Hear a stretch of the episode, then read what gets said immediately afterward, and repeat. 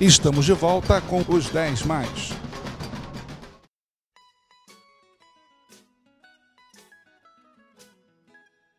Dez mais da Beija-Flor aqui com Aidon André Mota. Para onde vamos agora, Aidon? Vamos lá para trás. O samba mais antigo da minha lista e certamente o mais polêmico também. Nossa. Que é o samba de 74, que é um período que a Beija-Flor tem um certo constrangimento de assumir que, que enfim, que viveu, né? Que é, a Beija-Flor fez três enredos seguidos, é, 73, 74 e 75, de exaltação à ditadura militar brasileira. Numa decisão dos seus patronos, enfim. É, é preciso lembrar para os ouvintes é, em vários momentos, a ditadura brasileira, e é muito perturbador falar isso, mas assim, a gente não está aqui para esconder a realidade, a ditadura foi muito popular. Porque essa época em que a Beija-Flor faz esse samba é a época do milagre econômico. O Brasil crescia 10% é, ao ano. 10, 11% ao ano. Então, assim, todo mundo tinha emprego, o consumo lá no alto, esse esse e consumo da classe média, né? Sim, é, né? A gente tinha e a gente não tinha o noticiário da pobreza que a gente tem hoje, porque havia uma ditadura, então você não podia noticiar isso, né? Os, todos os órgãos de imprensa sob pesada censura. Esse crescimento ele foi quebrado pela crise do petróleo, que foi subestimada, pela, subestimado pelo, pelos governos da ditadura militar. E aí, é, enfim, a ditadura terminou anos mais, anos mais à frente com a inflação explodindo e o Brasil entrou na era da hiperinflação.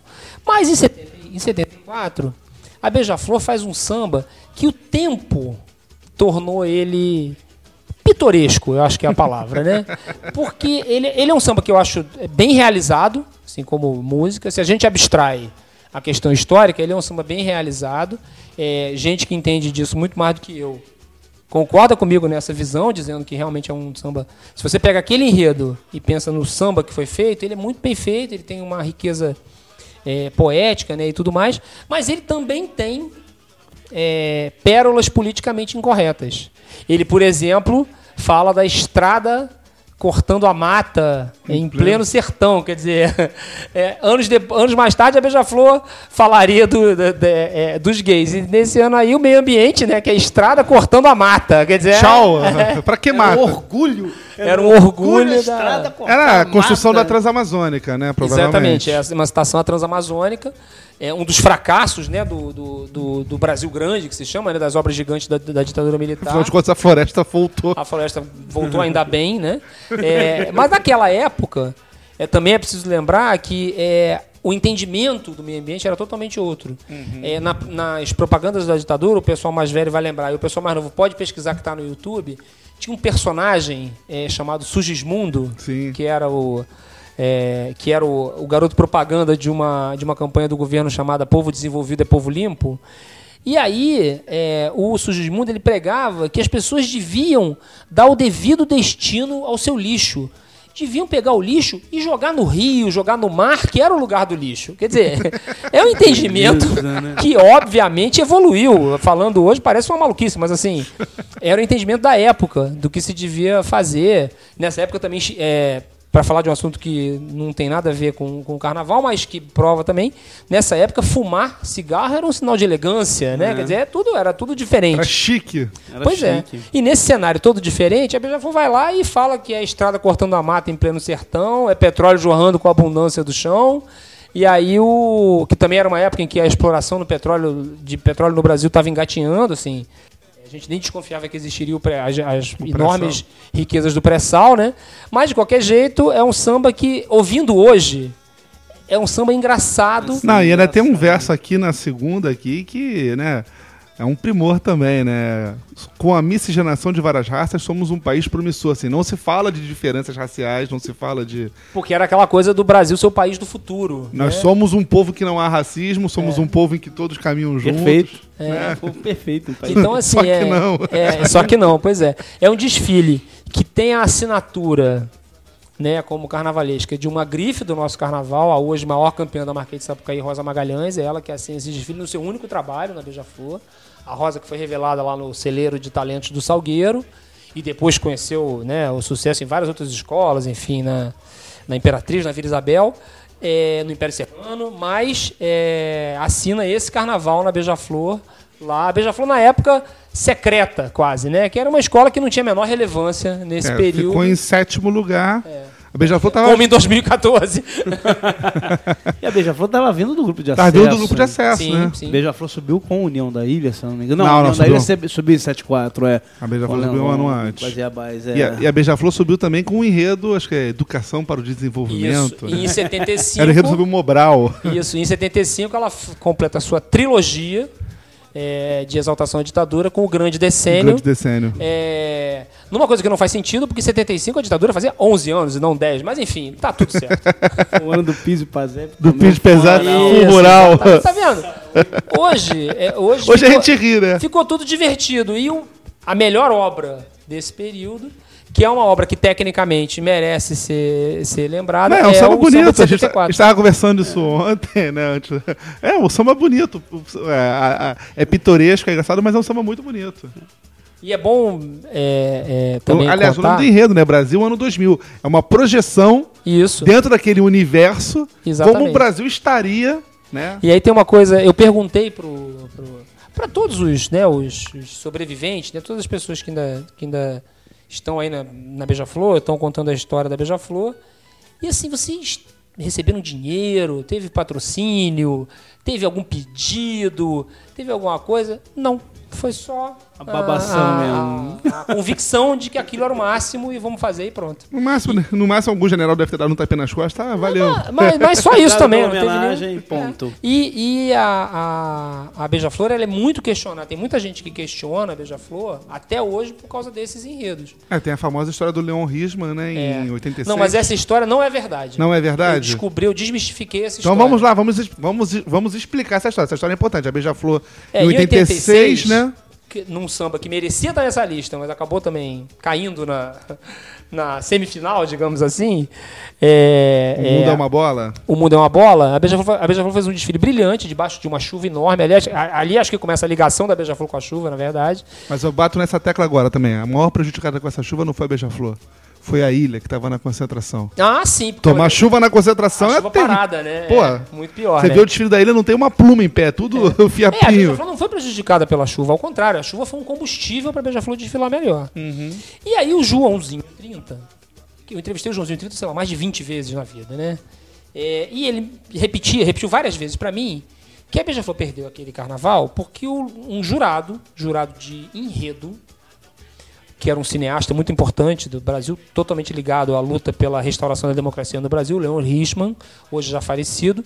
O cineasta de, por exemplo, Eles Não Usam Black Tie, que é um filme belíssimo do cinema brasileiro, que passa no Canal Brasil de vez em quando. Quem não assistiu, eu recomendo fortemente que, que assista. Gianfrancesco Guarnieri. Jean Francisco Guarnieri, exatamente. É, o, o Leon Richman teria dado, deu 8, se eu não me engano. A nota, a nota eu posso estar enganado, né? A nota numericamente eu posso. Eu não, não- é, é, talvez não me lembre. E teria escrito na justificativa. Jamais, jamais darei 10 à escola que fez o elogio à ditadura. O Joãozinho 30 levantava para repetir isso aos berros, que o Leon Richman é, é, tirou o título da Beija-Flor e etc. Eu mesmo escrevi isso várias vezes no jornal.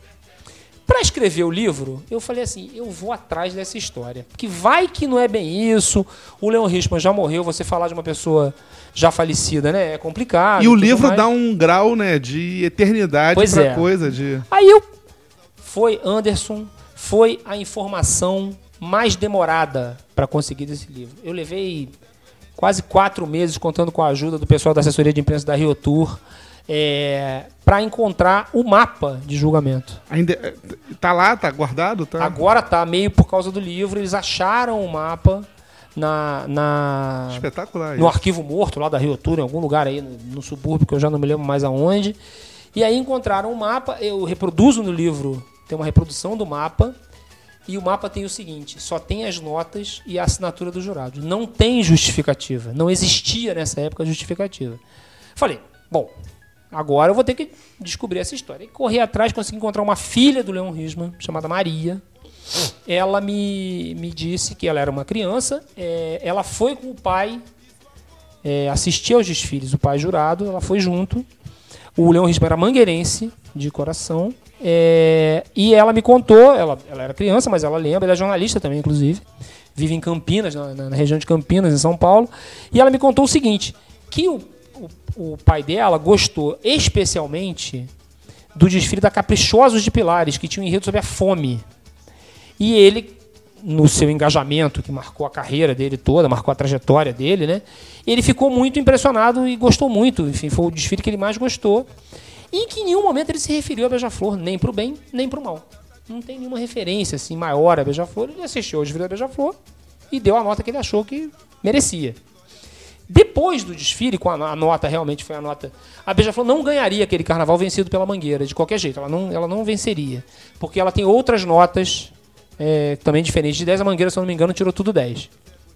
E aí, é, é, depois do carnaval, a Maria, filha do Leon Richman, ela conta que o pai recebeu algumas ameaças, inclusive participou de um debate é, numa rádio em que ele é acusado de ser comunista, porque na, nessa época ainda tinha muito, ainda era o Brasil já, já tinha voltado a ser, a, ser a, a, ditadura militar tinha acabado um ano antes, mas o Brasil ainda tinha aquele resquício, né, da, da questão da subversão e da, enfim, da falta de liberdade. O Brasil estava voltando a se acostumar com a, com a, com a liberdade, com as liberdades democráticas. Né? Então, é, o Leon Risma foi, enfim, xingado, foi acusado lá de, né, de ter prejudicado a Beija-Flor, mas é, é, ele não, em nenhum momento, até porque não havia justificativa.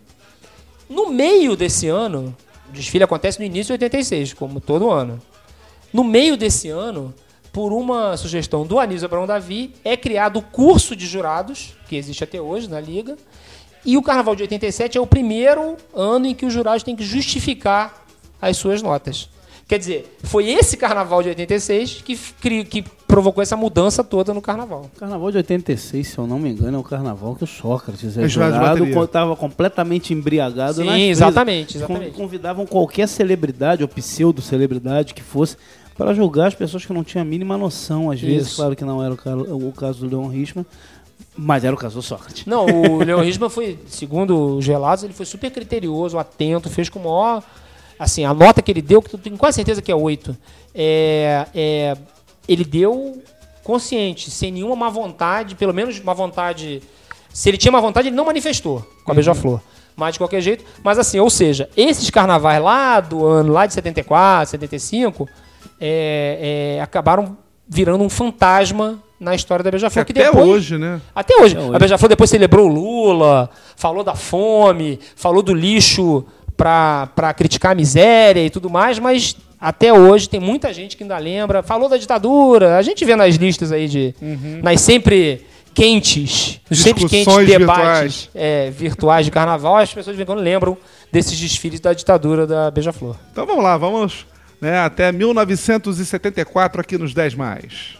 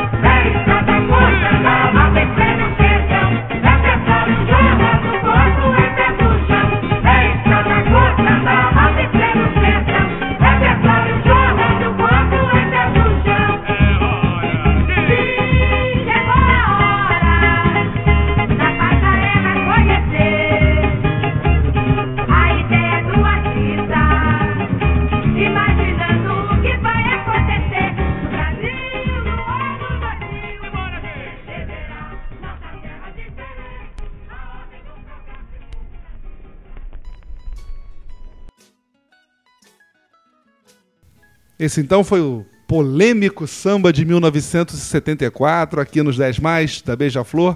Aida no André Mota, qual é o próximo?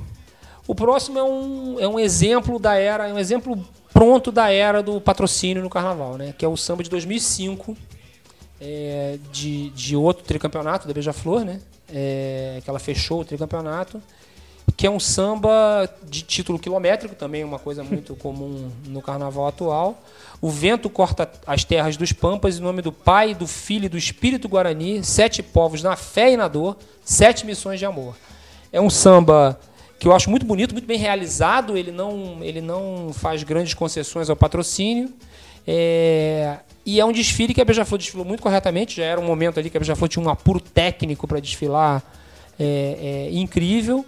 É, um samba vencedor do estandarte de ouro também, que não é uma coisa muito comum na, na história da Beija-Flor. É, especialmente na, na área de samba enredo, a Beija-Flor ganhou muito, muito, muito, é, poucos estandartes de ouro, né? E aí é um samba que eu gosto muito, é, acho que tem a força que, que, que o, o, o componente da Beija-Flor gosta de ter no samba, né? Porque isso é uma coisa interessante, esse samba mostra muito isso. É, o povo da, os sambas da Beija-Flor são sambas específicos para a Beija-Flor. Assim, é muito difícil é, é, que aquele samba, determinado samba, desse certo em outra escola. Quase todos os sambas da Beija-Flor são assim. Aquele, aquele povo lá de Nilópolis, aquele povo tão especial, gosta de sambas pesados, de sambas intensos. assim. Então, e esse samba de 2005 ele mostra muito claramente isso. É o samba do JC Coelho, Ribeirinho, Edilson China, Serginho Sumaré e Domingos PS. Exato. É um, é um- é um- além de ser um belo samba, como o Aidano falou, é, a Beija-Flor tem essa, essa característica de sambas, além de sambas pesados, sambas longos, né? Sim, A sim. Beija-Flor consegue levar esse tipo de samba para a avenida, aquilo que a gente, a gente falou no início, de quase que, que a escola entrar na avenida em transe. Eles conseguem levar o componente a cantar sambas longos, sambas difíceis às vezes, com, com, com, com palavras complicadas, com, com, com, com, com, com frases muito com- longos. Exatamente, com versos muito longos e funciona. Talvez só na Beija-Flor funcione É, dessa forma. escola, Não, isso né? é uma coisa que até eu celebro muito na Beija-Flor, é uma coisa que me encanta na Beija-Flor, que é uma escola muito zelosa da sua identidade. Assim, ela tem uma cara, ela se orgulha dessa cara e ela sempre que ela tenta sair disso, ela se Ela dá se mal. arrebenta. né? Sempre. É, no ano seguinte a, a, a, a esse samba, né, do, do samba do, do- né, dos Pampas, né, de 2005, ela tentou, por exemplo, mudar a, a- a cara dela com aquele equívoco de Postos de Caldas, aquela coisa horrorosa, entendeu? Assim, que é um dos piores sambas da história da Beija-Flor. Enredos É, e- também. E, não, enredo horrível, aí deu tudo errado. Aí, em 2014, com o Boni, também tentou mudar a cara, mudar a cara do samba, deu tudo errado. Assim, a Beija-Flor tem a sua cara e ela não tem que mudar, porque é um encanto do carnaval, que é meio como a sua União da Ilha, Anderson, assim... tem que fazer com a cara da Ilha, que é totalmente diferente da cara da Beija-Flor. Durante anos e anos a ilha quis ser, quis ser igual, igual às outras e foi Não, parar no não é grupo pra de ser. Não é pra ser, é pra E ser. é- é- até, até né, num outro, levando para um outro parâmetro essa discussão de fugir das características, não que tenha sido um mau carnaval, mas a Beija-Flor também tentou ser ilha em 93, né? Quando levou a Maria Augusta. É, e que também não deu certo. E Não que deu não é certo. um carnaval, não é um carnaval, bonito. ruim, é um não carnaval, carnaval bonito. ruim. Mas não tem nada a ver com a É Beija-Flor. um carnaval que tem a competência da Maria Augusta, que tem né, um talento inquestionável do nosso carnaval, mas deu, deu errado, porque não, não adianta. A Beija-Flor, ela tem que fazer o desse componente jeito. não se identifica. Não. Ele, ele pega uma fantasia leve, mas peraí, tá faltando. É, não, Tá e ele faltando- vai. Cadê, Tá- cadê o Cara, resplendor? Eu, eu esqueci, vem cá, vocês, fal- faltou dar um saco aqui, tá faltando um saco aqui. tá faltando. Não, e aí tem uma coisa que você vai pensar assim, ah, então quer dizer que o componente vai de má vontade? Não, ele vai com a mesma boa vontade, com a mesma entrega, com a mesma dedicação, mas dá errado. É uma coisa Ah, mágica, assim.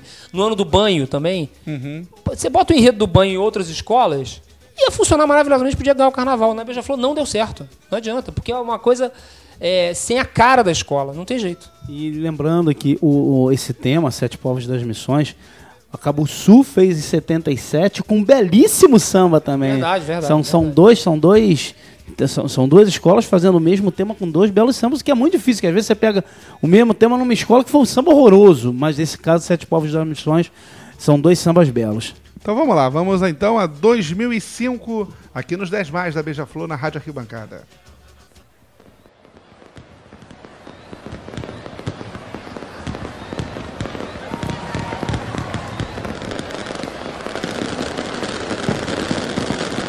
Em nome do Pai e do Espírito Guarani, vem aí a bicampeã Beija-Flor de Nilópolis. Ué, beija-flor aí, gente! Chora cavalo! Alô, Nilópolis!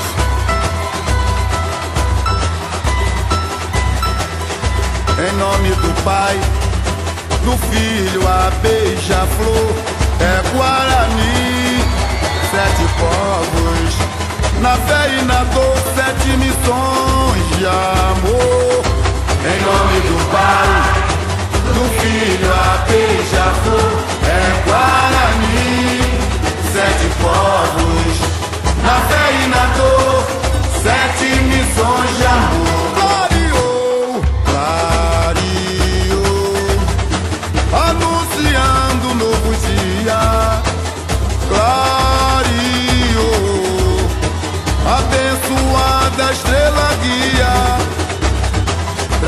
a luz, menino, em mensagem do divino. Unir as raças, pelo amor fraternizar. A companhia de Jesus. Restaura a fé e a paz vai semear. Os jesuítas, os jesuítas vieram de além-mar. Com a força da fé catequizar e civilizar.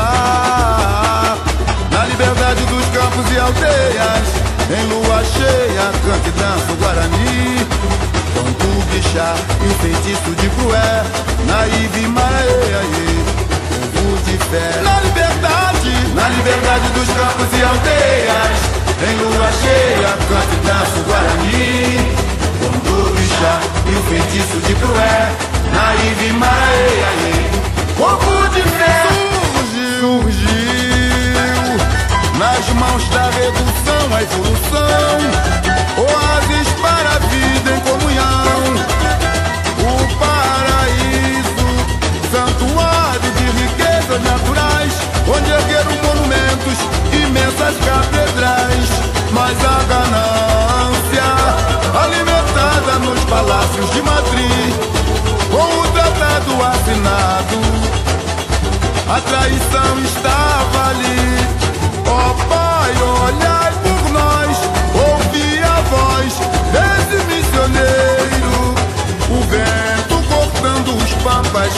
Bordando a